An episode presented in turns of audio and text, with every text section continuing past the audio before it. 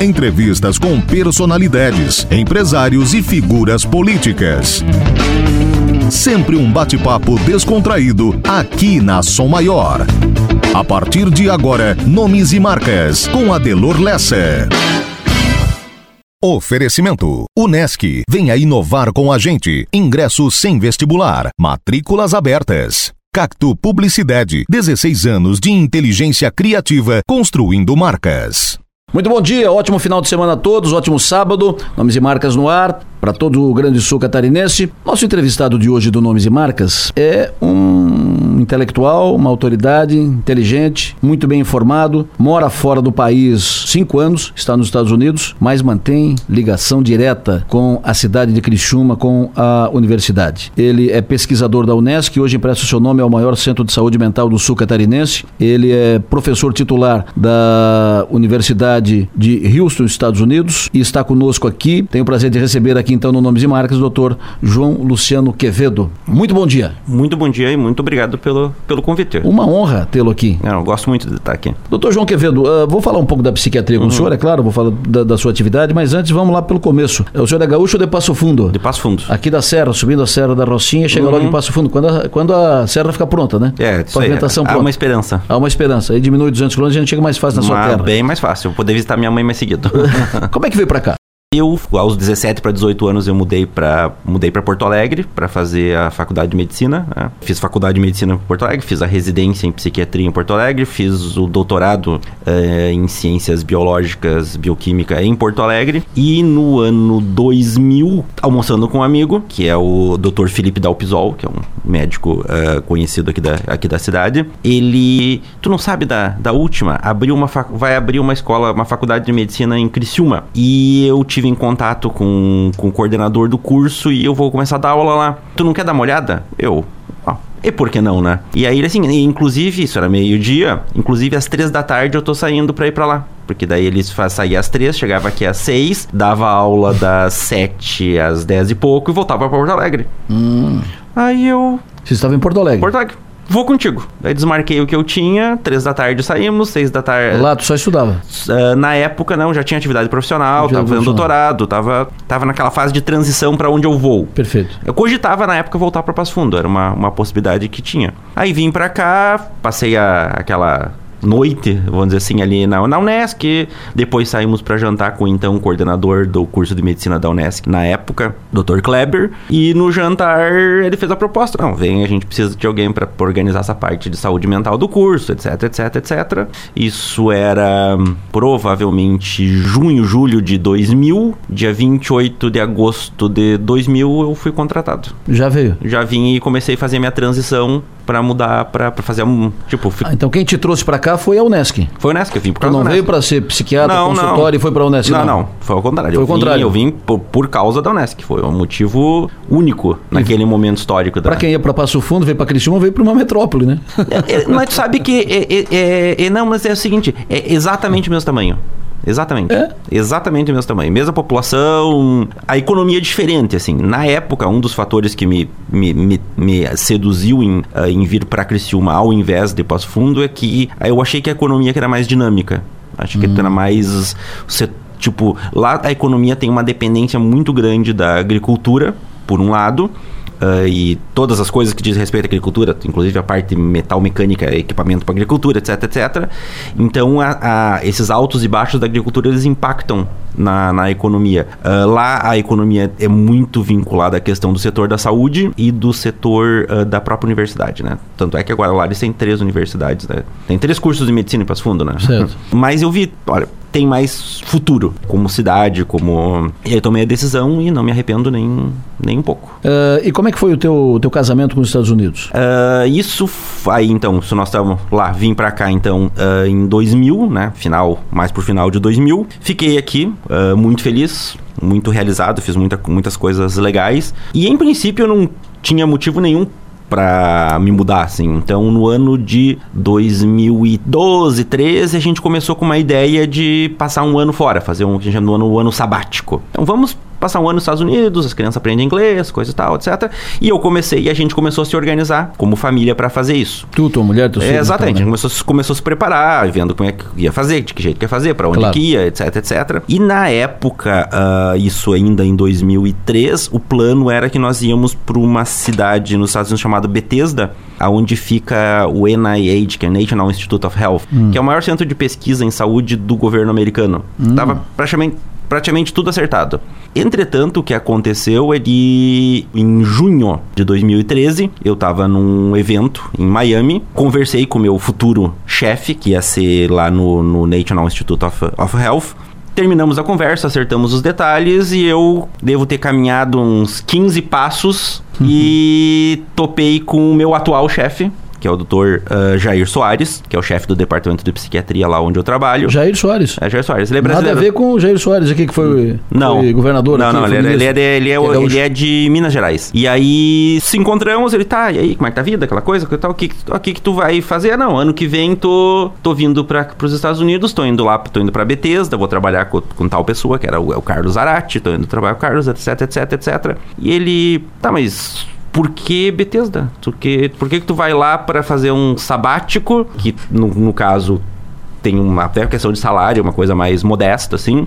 Eh, Se tu pode ir comigo para Houston e ser contratado como professor e etc, etc, etc. Eu, olha, Nunca pensei no assunto, mas eu tô aberto a discutir. Em julho, ele me mandou um e-mail reforçando o convite. A gente fez ainda em julho uma conversa por Skype. Em agosto, eu tava lá fazendo a, a entrevista. É tipo é uma entrevista de emprego, né? Uma entrevista de como qual- qualquer qualquer Claro. Fiz a fazendo a entrevista. E em fevereiro de 2014 eu tava lá. De Malicuia. Não exatamente de mala e cuia. Porque, o que, que a gente fez? Como a gente não tinha a necessidade de ir embora, tipo, a nossa vida mara- mara- maravilhosa aqui, a gente adora, adora aqui. Na verdade, a gente nunca se mudou. Ah, Então, eu tenho o meu, apar- meu apartamento Tu continua aqui, com as suas ele coisas tá exatamente do mesmo jeito que ele tava tu não, no tá, dia... não, tu não alugou o apartamento? Não, não, tá, tá, tá lá do mesmo jeito que tava, com as mesmas coisas, com o mesmo tudo. E, ah, e o que, que a gente fez? Vamos, vamos lá ver como é que vai ser. A gente foi por uma experiência. Tipo, na cabeça dele a gente tava indo forever, ah, na nossa cabeça a gente tava indo pra vamos ver. E aí a gente viu. Podia ser por seis meses, um ano? É, Exatamente, a gente ficou um ano, aí na época a gente alugou uma casa lá, uma casa boa, tava, a gente tava muito bem instalado lá. Aí ficamos um ano, quem fica um ano fica dois, e aí quem fica dois fica três, e quem fica quatro, e agora cinco, e indo pro sexto, indo pro sexto ano. Porque lá, lá o, o sistema, de, o contrato, ele é renovado anualmente. Então o nosso ano fiscal lá, ele vai de 1 de setembro a 31 de agosto. Então, quando chega lá por junho, tu começa a negociar o teu próximo contrato. Aí eles te dizem, ó, queremos que tu fique, queremos que tu não queremos que tu fique. Tu já, tu já negociou? Já, já. Ficou, ficou bom, ficou bom. Não né, quer mais do que eu preciso, menos do que eu mereço, mas tá, mas tá, tá ok, tá ok. É, Não tá exatamente no que eu acho que Então deveria. tu ficas pelo menos mais um ano. pelo menos mais um ano. Ou seja, até agosto do ano que vem tu tá lá. Exatamente. E qual é o teu projeto agora? Ficas lá por mais quanto tempo? Ou Eu- indefinidamente ou tu tem projeto de volta? Eu, assim, que, qual é, que é a minha situação atual? Eu tenho dois, dois filhos, dois meninos, um tá com 16 e outro tá com 14. O de 16 ele tem mais dois anos para ir pro college, né? Que seria, seria a universidade. E o mais novo tem quatro anos. A gente tem uma ideia, assim, a princípio de, s- em não acontecendo nenhum imprevisto, ficar por lá até o mais novo entrar no college. E aí depois a gente tá aberto a Ou seja, mais dois anos, ficaria até Mais 2000. quatro. Ah, mais quatro. mais quatro, porque o mais velho tem dois anos até entrar no college. Ah, isso. E o Ah, mais tá. novo mais tem novo no quatro. college. E lá o que acontece quando, as- quando os filhos vão pro college, eles necessariamente saem de casa, mesmo se vai estudar na mesma cidade. Eles não, não ficam mais morando em casa. Tipo, ficar morando em casa é sinal de fracasso. Ah, Então daqui dois anos o primeiro sai O primeiro sai, e daqui quatro o segundo sai. o segundo sai. Aí vocês ficam sozinhos e voltam pra cá. Aí pode voltar pra cá, pode ir pro Zimbábue, pra Austrália, pro Canadá. Mas qual é o teu plano de voo? Voltar pra cá? A gente tem mais simpatia por voltar Pra cá, a gente tem, tem os nossos negócios aqui, tem algumas. Na Unesc tu te envolve com a política interna, né? Sim, sim, sim. Interna. Hum... Tu é muito ligado à, à, reitora, dizem lá na, na Unesc e fora da Unesc também que tu é o, o guru da reitora, tu é o principal conselheiro da, da reitora, da Luciane Sereta. Projetas ser reitor da Unesc? Uh, eu não vou dizer que não. Uh, eu diria que isso já foi mais forte no passado. Uh, mas assim, eu tenho uma visão de modelo de universidade um pouco diferente do que a gente tem lá hoje, assim. Uh, eu vou... Assim, eu, eu não acredito numa universidade que troca de reitor a, quadro, a cada quatro anos, assim. Eu... eu tem, vamos pegar assim, ó, vamos pegar a Eliane. Eles não ficam trocando de CEO a cada quatro anos. E eu nunca vi a Eliane fazer eleição pro CEO, né? Hum. Eles vão pro mercado e eles. Uh, dentro do dinheiro que eles têm, do orçamento que eles têm, eles contratam o melhor profissional possível. Pelo processo seletivo que dentro, eles fazem. Dentro do budget que eles têm. A visão de universidade que eu tenho, que é a visão do modelo americano, é exatamente esse. Que um, que um reitor que no caso é o presidente da universidade, a gente lá não se usa o termo, termo reitor, ele é um CEO e ele deve ser contratado ness, nesses termos com não com um sistema não eleitoral hum. que se aplica muito bem para a cooperativa de eletrificação rural, mas não se aplica para uma, uma universidade. Acho que é um problema importante que a gente tem lá. Uh, então, ele tem que ser contratado como um CEO e ele tem que ter uma perspectiva de, de, de carreira. Então, nos Estados Unidos, um reitor, no caso o presidente da universidade, ele permanece por 5, 10, 15, 20 anos. Enquanto ele tem a confiança do conselho, ele continua, como é numa empresa. Enquanto o conselho de administração confiar no CEO, ele fica. Pois é, então a, a tua ideia seria a universidade ter um conselho, esse conselho poderia ser eleito ou não, uhum. mas ter um conselho, e esse conselho contratar técnica e profissionalmente um CEO, Ex um presidente, um, Exatamente. um executivo. Um executivo. Numa condição dessas, eu provavelmente disputar, disputaria como como executivo... Você apresentaria o processo seletivo. É, como o executivo X ou Y disputa o cargo na Clabin ou na ou na Portinari. Qual é a diferença que tu vê de resultado para a universidade? Uh, longo prazo. Os projetos, as universidades americanas, elas se planejam para o século à frente. Elas não se planejam para os próximos quatro anos. E mesmo trocando o CEO, uh, o, projeto, o projeto continua, porque o projeto, na verdade, o dono do projeto é o conselho. Certo. E o conselho ele tem uma perenidade maior, por mais que vá trocando os membros, as trocas não são uh, grosseiras, assim, não, não troca todo o conselho. Troca uma peça aqui, o cara cansou, se aposentou, troca outra peça lá. Então a ideia de projeto de universidade, ela vai, ela vai continuando e, e, e, e, e esse pessoal que participa, do, que, que é do conselho, são pessoas que são profundamente comprometidas com a comunidade. São pessoas da, dali. Então, assim, elas, elas são guardiões de um patrimônio que é da cidade, da região, do estado. Né? É, uma, é uma lógica totalmente diferente. Você está acompanhando aqui na Sou Maior, neste sábado, Nomes e Marcas. O programa volta para o ar logo depois do intervalo. Hoje o entrevistado é o Dr. João Quevedo. Você está ouvindo Nomes e Marcas com Adelor Lessa. Nomes e Marcas com Adelor Lessa aqui na Som Maior. Oferecimento: Unesc. Venha inovar com a gente. Ingresso sem vestibular. Matrículas abertas. Cacto Publicidade. 16 anos de inteligência criativa construindo marcas. Estamos de volta, vamos seguir com nomes e marcas, entrevistando hoje o psiquiatra Dr. João Luciano Quevedo. Nomes e marcas com Adelor Lessa. Lá nos Estados Unidos, esse, esse, tempo todo que tu, que tu mora lá, cinco anos, uhum. tu tá sempre ligado com as informações daqui, tu tá, tá sempre atualizado sempre. com as informações da, da cidade. Tudo. Tudo. Uhum. Tudo, eu, muito seguidamente, eu, é, lá dependendo do, do, do, do, fuso horário, porque lá a diferença de tempo entre aqui e lá, ela varia dependendo dos horários de verão de um país e de outro, entre duas e quatro horas. Para cima, para frente ou para trás? Para trás, lá pra é mais, uh, mais cedo. Então, por exemplo, assim, agora que é duas horas, eu consigo escutar o teu programa, por exemplo, sem grandes disrupturas no meu, no meu sono. Isso é um privilégio. Aí, é aí quando fica mais comprido já fica um pouco mais difícil. Aí depois eu ouço no, no, no podcast, coisa assim. Então leio, dou uma olhadinha no Sabe de jornal. tudo? É, fico sabendo as coisas mais macro, fico sabendo porque como eu tenho alguma algum essas, os meus negocinhos por aqui, então eu tenho que tá mais não saber o que está acontecendo, a universidade, que eu que eu Qual é a visão gosto- que tu tem de lá de, do país? Eh, Tu foi um dos, um dos eh, defensores ardorosos mais firmes da candidatura Bolsonaro. Uhum. Tu foi o primeiro a colocar outdoor aqui, a campanha de outdoor, um, apareceram outdoor que ninguém sabia quem tinha colocado esse outdoor. Eh, que, eh, fi- eh, natu- filhos Brasi- brasileiros do, do, do Texas. Brasileiros do Texas, que moram no Texas. Quem é esses brasileiros do Texas? Um, é o, é o Quevedo. É, e espalhou outdoor por aqui e tal. Como é que tu vê o Brasil hoje? Qual é a visão que tu tem do país e qual é a leitura que tu faz do governo Bolsonaro? É o presidente que tu esperava? Ah, é menos do que eu esperava, mas ah, eu acho que eu tinha uma visão posi- talvez positiva demais, assim. Ah, ele está cumprindo um papel. Eu acho que ele tem um papel, acho que não é um papel de longo prazo. Acho que ele não. Porque, na verdade, assim, a gente tem que, tem que assumir de que ele era o, o que se tinha elegível na, no espectro à direita. Era a bola da vez, né? Era a bola da vez. Não tinha, não tinha outra opção. Ah, ele está cumprindo esse papel.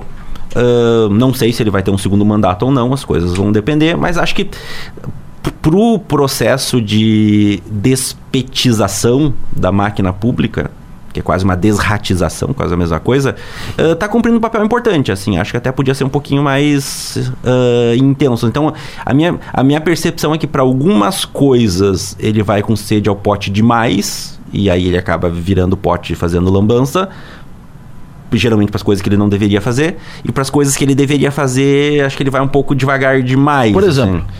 Ah, eu acho que esse processo de limpeza étnica da, do, do, do, do- da máquina pública acho que isso é uma coisa que tinha que ser mais Mais radical. mais, mais radical Ah, o Trump ele fez o mesmo erro ele não fez tão tão radical quanto deveria ser e ele paga o preço até hoje a máquina pública americana trabalha contra o próprio presidente É um, faz um bom mandato o Trump? Faz. A economia tá bombando. Ele compra umas brigas, assim, às vezes que não precisava. Tipo, estilo, estilo, estilo Bolsonaro. Ah, fala demais, ah, faz um uso quase compulsivo do Twitter. Mas quando tu, tu elimina essas coisas que são de, de comportamento pessoal e tu vai para a essência do- do- das realizações, o país está muito melhor. Tá muito melhor. Como é que tu explica, como psiquiatra, essas, essas reações e essa postura do Trump de lá e do Bolsonaro aqui? E o que, o que, o que acontece, assim, ah, eles, eles, eles têm as, as fun- os funcionamentos psíquicos, ah, cada um deles, mas acho que, acho que o importante não é entender eles, é entender quem apoia eles. Acho que é. Porque, na verdade, eles são a bola da vez, eles são a. Eles estavam na hora certa, no na hora certo. certa, no lugar certo e com o comportamento politicamente incorreto necessário. Isso. Porque as coisas foram caminhando por um caminho de que ah, dizer certas coisas ou começou a ficar tão ah, condenável que precisava de alguém fazer essa ruptura, É, aqui ficou muito claro que as pessoas queriam quebrar o modelo. quebrar o paradigma. que, quebrar o pa- o paradigma, que queriam pegar Uhum. outro caminho. É, esse era o sentimento claro, né? As pessoas queriam, uma, ó, queriam um foco no outro lugar. Exatamente. É, queriam mudar, mudar o caminho. A guinada. A guinada, era o mesmo sentimento de lá? Total. Segundo, o que, que é forte? Qual- é, qual é a leitura, do seu ponto de vista do psiquiatra agora? Hum. Qual é a leitura que tu faz desse sentimento na sociedade, no eleitor, no cidadão comum pagador de impostos? Eu acho que ele ainda está existindo porque o outro lado ele não está sendo inteligente em manejar a perda. Eles não estão, ao invés de eles se reestruturarem e fazer uma meia-culpa e repensar o modelo, eles, eles adotaram uma, uma estratégia de cair atirando. E aí, quanto mais eles atiram, mais eles estão se. Massa de bolo, né? Mais, exatamente, mais estão se afundando. Mais estão se afundando e mais eles estão ficando ah, figuras ah, indesejáveis pelo, pela pessoa normal. Porque, porque assim, o cidadão mediano, ah, tipo nós, assim, a gente não é tão progressista assim. A gente é mais. porque com ser conservador não significa que tu não quer que as coisas evoluam. Ser conservador significa que tu quer que as coisas evoluam, mas com segurança. Então vamos dar um, um- vamos dar um passo. Ok, quais são as vantagens? Quais são as desvantagens? A gente, o conservador ele não se atira ao impulso, enquanto que o progressista Uh, ele se atira ao impulso e ele quer implantar as coisas de uma hora para outra e quer que todo mundo aceite aquela agenda que ele tem. Então, o brasileiro médio é um conservador, o americano médio é um conservador. Eu, eu, eu, vejo duas séries uh, americanas, um filme uh, e, no, no, Netflix e uma série. Uhum. A, a, série é aquela do, do presidente que morre todo mundo ele acaba para presidente, o Designator Revival. Ah, essa aí, não... E uma, o outro filme que é o filme do Brexit, uhum. uh, sobre como, como é que aconteceu uhum. e tal. E nos dois filmes fica evidente que, uns, que alguns sentimentos acabaram determinando o comportamento da, da sociedade pela virada, para virar, uhum. virar o jogo. um sentimento de ódio ódio, raiva uhum. uh, das pessoas e um, um virar para chamar o seguinte: deem atenção para mim, uhum. dê atenção para nós. Eu estou há tanto tempo num plano, procurando atendimento na saúde, vocês Isso não deram. Eu estou há tanto tempo desempregado, ninguém, ninguém uhum. olha para mim. É. Eu tô, ou seja, as pessoas se indignaram com as suas situações, né? E uh, o sentimento de raiva, de, de indignação, determinou isso. Esse sentimento, tu imagina, é lá, é aqui, é o mesmo? É geral é geral, em, hum. é, global, e, e, e, em cada país está em diferentes momentos. Hum. Alguns países estão tá mais perto da, da, da ruptura, Alguns países já aconteceu a ruptura, alguns países vai demorar um pouco mais. Porque, na verdade, sim, se tu pensar... Vamos, vamos falar do Brexit uh, da, da, Inglaterra. Uh, o, o, o, inglês médio, ele vivia muito bem, obrigado, antes da, da União Europeia. Estava super bem. E aí, com a União Europeia. Hoje, na Inglaterra, todo mundo sempre disse: ah, o sistema de saúde inglês é o melhor do mundo, etc, hum. etc, etc. Hoje, na Inglaterra, tem gente empilhada nas emergências. Por quê? Porque tem gente demais. Hum. então, o que acaba tendo? Existe, na Inglaterra está existindo uma desproporção entre a quantidade de gente que o sistema consegue absorver e, e muitas dessas pessoas que vêm, que migram, assim, de, de, falando de mão de obra desqualificada, eles não trazem recurso, eles vêm para drenar recurso. Hum. Mas isso é por causa da imigração ou porque o sistema ficou o mesmo, do mesmo tamanho, e a população imigração. aumentou? É, imigração. Imigração. Imigração descontrolada e, e a própria. A, e a gente não tô, a gente não está falando de racismo, não está falando nada, estamos claro. falando de business, economia. Certo. certo. Economia. A própria ta, a taxa de os países desenvolvidos, eles têm uma taxa de natalidade baixa. Ah, sim. Okay? ok? E isso mantém a população num nível administrável dentro da, da riqueza que eles têm. No momento em que eles agregam uh, imigrantes numa proporção além da que eles podem a, a absorver, essa população imigrante sempre tem uma taxa de natalidade mais alta. Hum. Então, o passo de crescimento populacional ele, ele sai do planejado.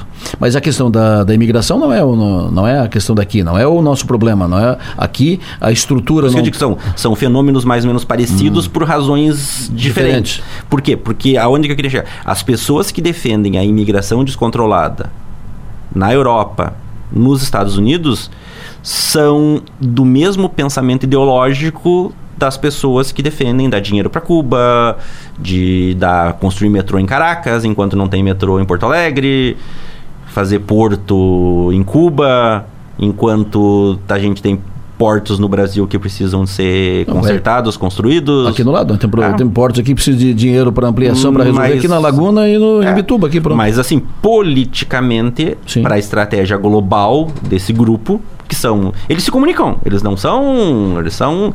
De, quando, a, quando teve a eleição do Brasil, que o, o Haddad perdeu, duas semanas depois ele estava nos Estados Unidos se reunindo com o Bernie Sanders, que é, o, que é um dos expoentes mais à esquerda do Partido Democrata. Eles são tudo amiguinhos. O Bernie é uma espécie de suplici de lá? É um, é, exatamente, é um suplici com um apelo teen mais para os jovens. jovens. Porque, porque a nova geração, os que chamam lá os millennials, eles são velhos, super uh, seduzíveis por essa batida do freelance não pagar a universidade, não precisar trabalhar. Essas, eles adoram essas, essa, esse discurso, né? Certo. Só eles não falam como é que paga essa conta, né? Todo mundo quer coisas grátis, assim, né? Isso é porque as pessoas estão, e aí, de novo, para o campo da psiquiatria. Uhum. Isso também acontece porque no mundo as pessoas estão mais irritadiças, estão com uh, a corda menor, uh, as, as pessoas estão menos tolerantes? Eu, eu, acho que não necessariamente nesse aspecto. Pelo mundo, né? Pelo mundo é, louco, Não, acho que, eu, acho que acontece o seguinte, a gente tem uma geração que é mais uh, demandadora de coisas e que é menos propensa a fazer por merecer para essas demandas. Assim, acho que o momento, o momento de, de é aquela coisa que uma, uma uh, homens fortes criam uh, tempos calmos ou tranquilos e tempos calmos e calmos, tranquilos criam homens fracos. Então nós estamos no momento dos, uma, de, uma, de uma geração fraca, uma geração preguiçosa, uma geração que não que não aceita o não, uma geração que quer tudo, só quer. Hum. E aí é nesse processo que as coisas estão as coisas descambaram para esse lado mais socialista, assim. E vai para onde isso? Uh, aí vem o, o, vem o pêndulo, né? O ah. pêndulo é que as coisas vão ficar ruins porque estão ficando ruins, né? Então as coisas estão se as, as sociedades estão se desorganizando por conta disso. E isso deu isso criou Trump, isso criou Bolsonaro, isso vai criar outras figuras fortes com uma tendência um pouco mais autoritária para botar ordem na bagunça. É o, é o pêndulo. E depois vem mais pro pêndulo, mais pro centro? Depois, va, o, vamos ter tempos ruins. Hum. Tempos ruins até, até essas coisas. Porque agora o que acontece? Esses dois grupos, eles estão no mesmo nível de força. Tipo, a direita em alguns países está no controle, mas a esquerda não, não tá diminuída, ela está no mesmo tamanho. Então litigando. Estão litigando. A, a sociedade, a sociedade, as sociedades, elas estão divididas exatamente ao meio.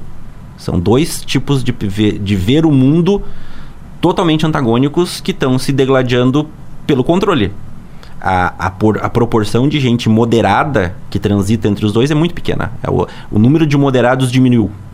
Ao passo de que os radicalismos de um lado ou de outro, eles, eles aumentaram. E isso é, faz parte do processo de evolução, né? João Quevedo, psiquiatra. Uh, as pessoas estão mais doentes, uh, quando falou isso, eu falo na tua área, uhum. né? As pessoas estão mais doentes porque estão mais estressadas, a cobrança, as cobranças são maiores, uhum. uh, a, a, correria é maior e essas redes sociais te ocupam 24 horas por dia. Uhum. As pessoas estão ficando mais doentes, problemas mentais, de controle, de autocontrole? Emocionalmente, sim. Emocionalmente, né? Emocionalmente, São mais desestruturadas emocionalmente. Mais desestruturadas. Se tu pegar, por exemplo, assim, as, esta, as estatísticas de suicídio vamos organizar assim. As estatísticas de todas as doenças uh, de mortalidade nos últimos 20 anos elas diminuíram. Por quê? Porque os tratamentos melhoraram. Uh, um problema de saúde pública que não melhorou e só aumentou, inclusive nos Estados Unidos, que é uma nação rica, é suicídio. As pessoas se matam esse ano mais do que o ano passado, que é mais do que o outro, que é mais do que o outro, que é mais do que 10 anos atrás. Por então, a, a sociedade se tornou mais complexa, uh, aquilo que eu falava antes, a tolerância à frustração, ela se tornou menor. Então, essa é uma, essa é uma, é uma, é uma vamos dizer assim, é uma... Menor que tu diz, as pessoas ficaram menos tolerantes. Menos né? tolerantes, menos, menos resilientes, menos, menos capazes de, de se reerguer frente à turbulência, porque viver significa ter problemas. Não, não dá para achar que vai ser sempre um conto de fadas, né? Vai ter coisas que... Vai ter problemas que tu vai criar uh, voluntária ou involuntariamente, vai ter problemas que vão acontecer que tu hum, tá fora do teu controle, uma doença, etc, etc. Tem coisas que e as pessoas uh, das gerações anteriores elas, elas eram mais resilientes, mais capazes de fazer coisas. Pega os imigrantes, cara, sai lá da Itália, uhum. hum, o pessoal é maluco, né?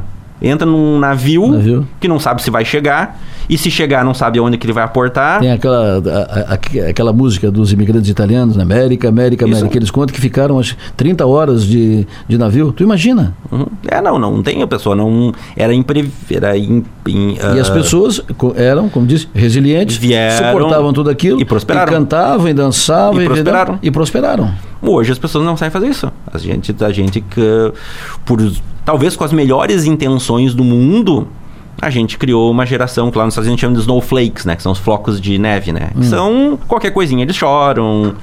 Eles precisam. Bate pino. É, bate pina. E precisa ficar abraçado no gatinho num canto. Sério? Nas universidades americanas tem, eles chamam de safe spaces, que seriam espaços protegidos. Pro pessoal ir lá porque tá magoadinho, porque E aí? As coisas não aconteceram como elas queriam, coisa e tal. Tu imagina esse pessoal no mercado de trabalho? Mas isso é por quê? Porque vieram de uma geração protecionista e aí foram ma- de- ma- mal acostumados? Mal acostumados. Ou porque são muito cobrados, a cobrança agora é maior e, e o estresse agora é maior? Ao contrário, foram protegidos demais para um nível de estresse que é mais ou menos o mesmo, talvez um pouquinho mais, mas às vezes a, a gente não. A gente tem preparado mal essa, nova, essa nova geração. Então, o pessoal que tem de 25 para baixo, talvez até 30 para baixo de idade, eles são snowflakes. Eles não aguentam o tranco. E aí precisa do gatinho. E como é que administra isso?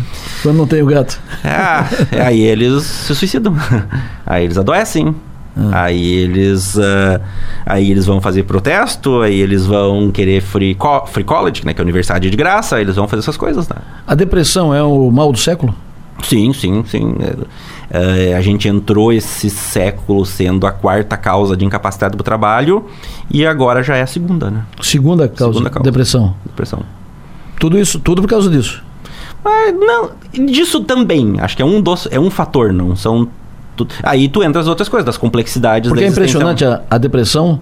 Tem muita gente que sofre depressão e tem muita gente que sofre e não sabe. É, é E não percebeu? comum. É, principalmente pessoas que têm, é, que, que elas têm mais, é, ah, porque na depre- pra ter depressão, tu tem que ter duas, duas coisas. Ah, ou uma ou outra, ou tu pode ter duas. Uma que é a tristeza e a outra que é a falta de interesse e capacidade de sentir prazer. Ah, quando as pessoas têm tristeza, ah, elas reconhecem mais fácil a depressão. Mas quando elas não têm tristeza e elas têm falta de interesse, perda da capacidade de sentir prazer, elas geralmente atribuem isso a outras coisas. Eu tô cansado, tô estressado, mas isso é depressão, tanto quanto a outra. E o sentir prazer de uma forma mais ampla, né? Prazer no trabalho. Exatamente. Prazer na relação pessoal. É na- isso, a relação de com a- falar, com os, falar com os amigos, de Isso. coisas que antes a pessoa gostava de fazer. Ela para de. Para de. Muda os, muda os, muda os interesses por uma falta de interesse. E isso não é pelo cansaço? Isso não é pelo O- excesso da carga? Isso, ele pode ser o fator desencadeador, Hum. mas não necessariamente. Porque aquela coisa, se for pelo cansaço, tu descansa, depois tu fica bem, né? Mas Claro. tu pode descansar, tu pode sair, pode fazer qualquer coisa que eles não ficam bem, não A depressão tá, está contigo eh, ou tu adquire com o tempo? Ela está contigo um dia, vai. As duas coisas. Ah. As duas coisas. Tu tem que ter uma predisposição biológica, genética, Hum. e tu tem que ter fatores estressantes que são o gatilho. Certo. Então, para algumas pessoas, tu tem muita genética e, e mesmo pequenos ah, estressores vão dar, te dar depressão. Para outras pessoas, elas têm pouca genética e aí o- a paulada tem que ser mais forte para causar depressão. Tem essa, essa pro- proporção. Mas tem um componente das duas coisas. Nunca acontece com uma coisa só. Falar com gente inteligente é chato porque acaba logo o tempo, rapaz. E a gente tem aí um monte de coisa para tratar, não pode. Mas, eh, infelizmente, nosso tempo já, já estourou. Um prazer conversar contigo sempre. Eh, vontade de fazer um nome de marcas contigo um por semana. para a gente ficar fazendo e, e conversando. Muito obrigado Eu que pelo privilégio de estar aqui conosco. Então, muito obrigado. Um grande abraço. Dr. João Quevedo foi o nosso entrevistado dessa semana do Nomes e Marcas. Dr. João Quevedo, psiquiatra, eh, professor da Universidade de Houston, Estados Unidos. Ele é professor da Universidade da Unesc. Ele é uma das, uma da- um dos grandes nomes da psiquiatria no estado catarinense. O programa volta para o ar na próxima semana, próximo sábado. Tenham todos um ótimo final de final de semana e até sábado que vem. Você ouviu Nomes e Marcas, inédito todo sábado, às 10h30 da manhã e com reprise aos domingos ao meio-dia.